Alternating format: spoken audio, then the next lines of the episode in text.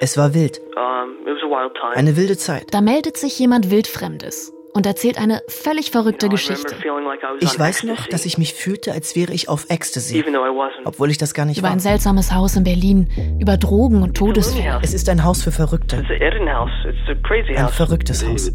David ist ein Hurensohn, ein Psychopath. Halt dich lieber von dem Typen fern. Greenhouse. Ein Radio 1 Podcast von Sophia Wetzke. Ich glaub, ich komm niemals wieder raus aus dem Greenhouse. No. Teil 2. Ortstermin.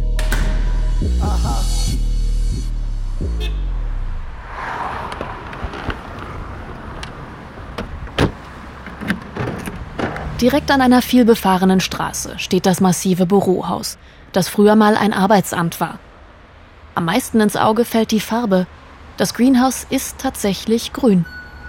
Das soll das Haus sein, von dem David in seiner Mail und in unserem Telefonat berichtet hat. Das Haus, in dem er ein Jahr illegal gelebt hat und in dem in den vergangenen zwei Jahren vier Menschen gestorben sein sollen. Ein hohes Gebäude mit spitzen Winkeln und einem runden Turm an der Ecke, gelegen zwischen Autobahnabfahrt Gradestraße und einer Autopresse. In der Nachbarschaft nur Flachbauten mit Gewerbe darin. Kfz-Werkstätten, Firmen für Elektrotechnik und Montage, Bauunternehmen, Schrottentsorgung. Wohnhäuser entdecke ich gar keine in der Nähe. Es gibt keine U-Bahn, keine S-Bahn-Haltestelle, nur eine Buslinie, die einen in 20 Minuten vom Hermannplatz hierher bringt. Wenn du so Hermannstraße in den Bus steigst so, ne, du weißt ganz genau, wer mit dir aussteigt. So, ne? Wenn ins Greenhouse geht, du siehst es schon so. Ne? Du guckst so in den Bus rein und siehst so drei, vier Leute, so, die steigen gleich mit dir aus. Die Haltestelle heißt Industriestraße. Über einer großen Glastür ist ein Schild angebracht. Greenhouse Berlin. Der Eingang ist offen und führt in ein Foyer mit gepflegtem, marmorartigen Steinfußboden. Der Eingangsbereich wirkt ziemlich schick. Hier hängen viele Briefkästen, darauf sind diverse Geschäftsadressen zu lesen. Im Erdgeschoss ist eine Filiale des Autovermieters Herz. Und der TÜV Rheinland scheint hier auch eine Niederlassung zu haben. Ich hatte mir so eine Art zweites Tacheles vorgestellt. Ein Berlin-typisches, runtergerocktes Haus, bunt bemalt, Besetzerästhetik. Das hier sieht erstmal überhaupt nicht aus wie ein Haus voller Künstler. Wir haben immer gesagt, das ist so ein Kafka-Gebäude sozusagen. Also ziemlich düster irgendwie auf eine Art, aber als Künstler sieht man dann ja die ganze Möglichkeit der Transformation. Ein Aufzug fährt mich in den siebten Stock. Einige Treppenstufen führen rauf ins achte, das oberste Geschoss. Hier oben hat Künstlerin und Kuratorin Marie viel Zeit verbracht. Heute lebt und arbeitet sie in Mexiko. Vor sechs Jahren war sie eine der ersten, die ein Studio im Greenhouse gemietet haben. Noch lange vor David.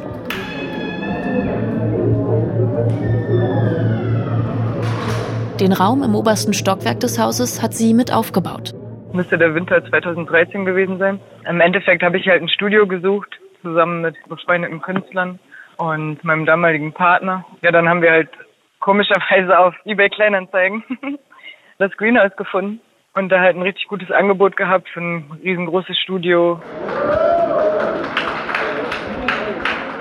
Ich befinde mich in einem großzügigen, langgezogenen Raum, sparsam beleuchtet. Das muss die Galerie des Hauses sein. Rechts ist eine Bar aufgebaut, auf der linken Seite hängen Bilder an den Wänden, abstrakte Drucke. In einer Ecke hat ein Künstler auf Knien mit einem Mikrofon in der Hand gerade eine Live-Performance beendet und bedankt sich. Wenn du da reinkommst, hast du eigentlich erstmal einen ganz guten Eindruck, so, weil das nicht schlecht aussieht. So, ne? Ich sitz hier im Weed Rauch. Ich bin von dem Speed drauf, während ich zu Beats lausch. Ich glaub, ich komm niemals wieder raus aus dem Greenhouse. No. Ich bin Edwin, so, ich bin 25 Jahre alt und äh, ich mache Rapmusik unter dem Pseudonym Planocebo. An den Wänden und an der Decke des beeindruckend großen Raumes drehen sich bunte Lichtprojektionen, wie Mandalas im Kreis. Die Gäste könnte man auch in jeder Berliner Bar antreffen. Irgendwas zwischen 20 und 50, kein schickimicki Kunstklischee-Publikum, aber diese typische Kreuzberg-Neukölln-Friedrichshain-Mischung. Ein bisschen Punk, ein bisschen Hip, ein bisschen hippie. Die gängige Smalltalk-Sprache ist Englisch. Wir hatten am Anfang halt unglaublich viel Freiheit und wir wollten halt nicht einfach nur einen Projektraum machen oder einfach nur eine Galerie, sondern haben halt überlegt, okay, wie können wir was erschaffen, was halt von Künstlern für Künstler ist. Aber auch, das war uns halt wichtig, wir wollten ein nicht hierarchisches System sozusagen aufbauen. Marie tut sich mit anderen Künstlerinnen aus dem Haus zusammen. Als Gruppe entwickeln sie die Idee, die Freiflächen in den oberen Stockwerken des Greenhouse als Galerie zu nutzen. Das Ganze bekommt den Namen Plateau Gallery. Die Künstler aus dem Haus haben sich halt an uns gewendet und wir haben halt ihnen geholfen, die Ideen weiterzuentwickeln. Also wir hatten überhaupt kein Budget. Das einzig Positive war halt, dass das Haus uns die Räume zur Verfügung gestellt hat. Das heißt, wir mussten keine Miete bezahlen. Die Plateau Gallery wird in kurzer Zeit ein ziemlicher Erfolg. Die Veranstaltungen, Ausstellungen, Performances, Konzerte sind öffentlich und ziehen Publikum an. Marie erzählt, dass es mit der Zeit auch immer mehr Mieter gibt. Erst mal mit zehn Künstlern, dann nach zwei Monaten oder so waren wir 70 Künstler und dann noch drei Monate später waren wir 150. Es haben sich halt immer mehr Leute eingeschlichen, die halt einfach günstig einen Raum haben wollten. Und irgendwann ist es dann ja auch zu illegalem Wohnraum geworden. Sie ist echt, so perfekt. Doch jetzt ist sie weg, ja. Sie ist zwar einfach so gegangen, aber nicht weit weg, bloß auf einen anderen Floor. Wir haben zum Beispiel eine India Night gemacht mit indischen Musikern oder mit einem Berliner Musiker, der aber eigentlich indische Musik macht. Wir haben sämtliche ja, kulturelle Veranstaltungen gemacht. Die Malerin und ausgebildete Sozialarbeiterin Caroline und ihr Partner Rashidi, ein Musiker und Schauspieler, mieten ab 2015 über vier Jahre lang Räume im Erdgeschoss des Hauses. Sie gründen dort einen Verein, den Green Room Theater e.V. Theater, Ausstellungen, Themenabende Musik und Essen. Die beiden setzen ihre Ideen im Haus um und holen sich dafür Leute aus den anderen Studios ins Boot. Wir haben mit vielen Leuten versucht zusammenzuarbeiten und das war nicht immer so ganz einfach. Wir hatten die Möglichkeit, in diesem Gebäude zu arbeiten. Aber du kannst die Leute nicht verändern. Das Gebäude ist nur das Gebäude. Oh, Die denken, oh, Berlin, ein Ort zum Partymachen. Und ja, es ist ein Ort zum Partymachen. Aber wie überall gibt es auch eine ernsthafte Seite. Die sehen die Leute aber nicht. Sie sehen nur die Party. Du kommst aus deinem Studio und kommst in ein Wohnzimmer, wo Leute irgendwie nicht geschlafen haben und da in ihrem Pyjama sitzen. Du hast einfach gemerkt, dass da Menschen in einem Büroraum leben, der halt einfach nicht zum Leben gemacht ist. Uh, Viele dieser Leute hatten Eltern, die ihnen die Räume bezahlt haben. Die hatten Geld. Nicht alle. Aber was sagt man da? Ich habe zu denen immer gesagt, ihr müsst rausgehen, raus aus dem Haus, eure Projekte auf die Reihe kriegen. Nicht hier rumsitzen und nur darüber reden, wie intelligent oder kreativ ihr seid. Einige Leute, die gehen halt gar nicht raus. So, ne? Und es ist echt so ein Mini-Kosmos. So. Das ist halt auch so, man kennt diese Leute da, und man gehört irgendwie dazu, ob man will oder nicht. Was für draußen ist, so, das ist nicht so präsent. Es, es kam bei mir auch vor, dass ich so fünf, sechs Tage am Stück im Greenhouse war. Und ja, und du gehst für die Tür so, und es offenbart sich dir so eine riesige Welt. Mitte 20 habe nichts gelernt, bin dem Money nicht so hinterher. Also von dem Werdegang meiner Nachbarn nicht so weit entfernt. Ich hab sie unendlich gern, jetzt im Ernst, ich widme ihnen ne Hook plus Vers. Marie sagt, im Haus habe sich eine eigene kleine Welt entwickelt, die irgendwann nicht mehr ihre war. Ich habe einfach gemerkt, dass ich genug gelernt habe in dem Haus und dann einfach überlegt, okay, was sind die Prioritäten in meinem Leben? Die Gruppe um Marie verändert sich. Leute verlassen das Haus. Sie selbst führt zusammen mit ihrem damaligen Freund die Galerie noch eine Weile weiter, steigt aber irgendwann auch aus. Und zwar komplett. Auch Rashidi und Caroline sind mittlerweile aus dem Greenhouse ausgezogen.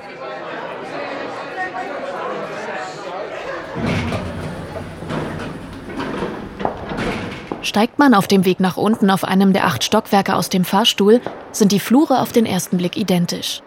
Heller Steinfußboden, Notausgangsschilder aus Kunststoff, wie man sie von jeder deutschen Behörde kennt. Hin und wieder steht eine der gläsernen Zwischentüren offen und gibt den Blick frei auf typisch graue Amtsteppichböden, Neonröhren an den Decken, enge Flure. Man könnte denken, das Arbeitsamt sei hier eben erst ausgezogen. Was dieses Bild der verwaisten Behörde bricht, sind die zum Teil chaotisch bemalten Wände, die angepinnten Fotos, die aufgehängten Leinwände, Sprüche, die mit Edding an Türen und Tapeten geschrieben sind. Jede Menge Gegenstände, die auf den Fluren stehen und je nach Perspektive entweder Sperrmüll oder Material für eine Skulptur sein könnten. Also es war schon eine geile Zeit im sechsten Floor. Da habe ich gemerkt, wie geil das ist so.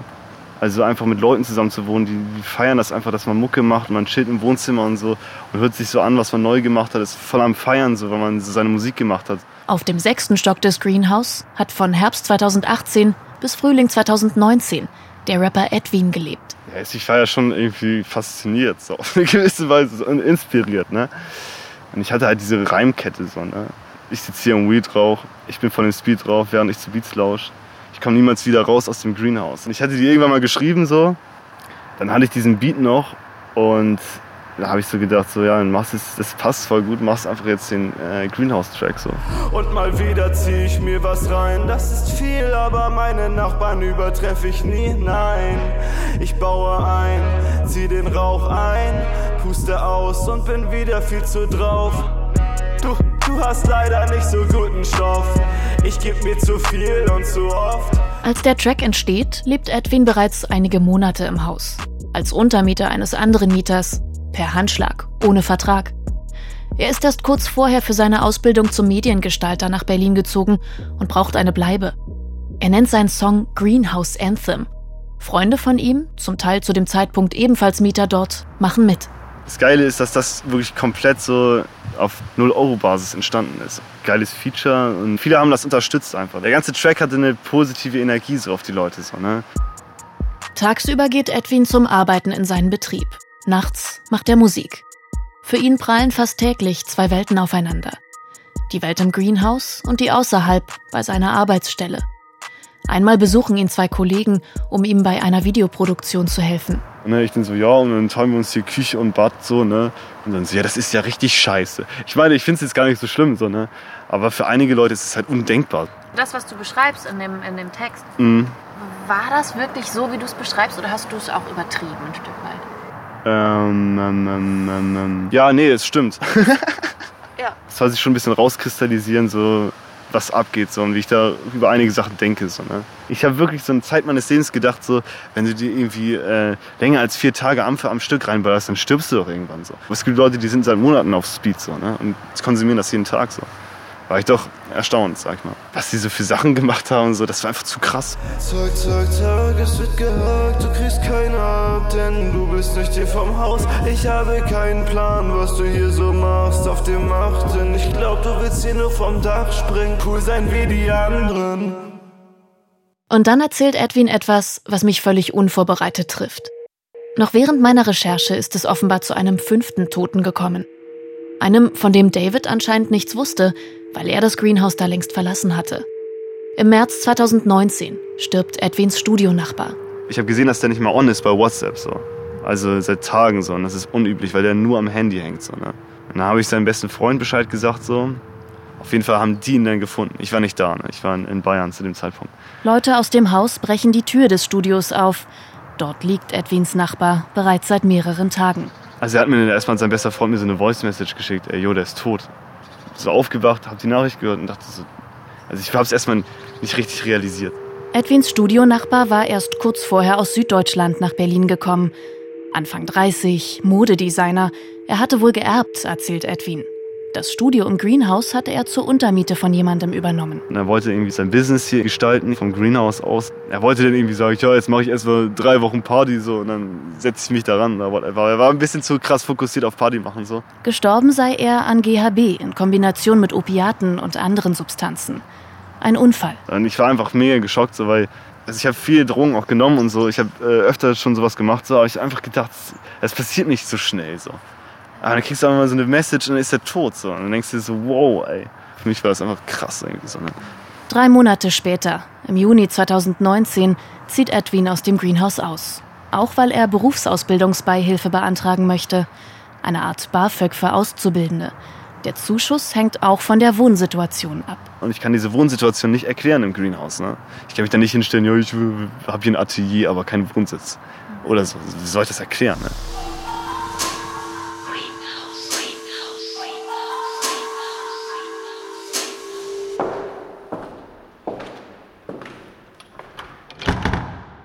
Auf manchen Etagen im Haus kommt man nicht weit, weil die gläsernen Zwischentüren verschlossen sind.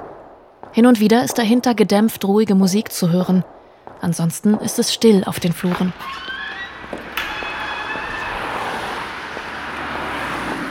Edwin und Marie haben David nie kennengelernt.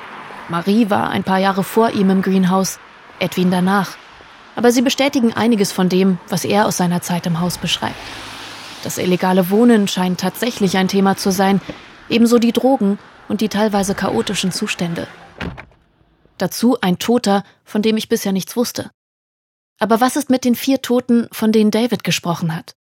Ich erkundige mich bei der Berliner Polizei und bekomme eine schriftliche Stellungnahme der Pressestelle. In dem Haus Gottlieb Dunkelstraße 43 verstirbt am 25.01.2017 ein 58-jähriger Mann sowie am 21.03.2017 eine 31-jährige Frau. Bei beiden Todesfällen kann ein Zusammenhang mit dem Konsum von Betäubungsmitteln nicht ausgeschlossen werden. Am 25.01.2018 stirbt ein 48-jähriger nach einem Sturz aus dem vierten Obergeschoss. Ein ebenfalls 48-jähriger verstirbt am 6.10.2018 nach einem Sprung aus dem achten Obergeschoss. Das bestätigt Davids Aussage grundsätzlich. In den Medien ist allerdings nichts über diese Fälle zu finden. Um mehr zu erfahren, bitte ich bei der Staatsanwaltschaft um Akteneinsicht. In der nächsten Folge von Greenhouse. Ich sitz hier im Weed Rauch. Ich bin von dem Speed drauf, während ich zu Beats lausch. Ich glaub, ich komm niemals wieder raus aus dem Greenhouse. No. Greenhouse. Ein Radio 1 Podcast von Sophia Wetzke. Es sprachen Alexander Razun, Jan Vesper und die Autorin. Ton Stefan Lindner. Musik Planocebo und Murker. Dramaturgische Beratung Sarah Krüger. Redaktion und Regie Philipp Meinhold. Eine Produktion von Radio 1 vom Rundfunk Berlin-Brandenburg 2020.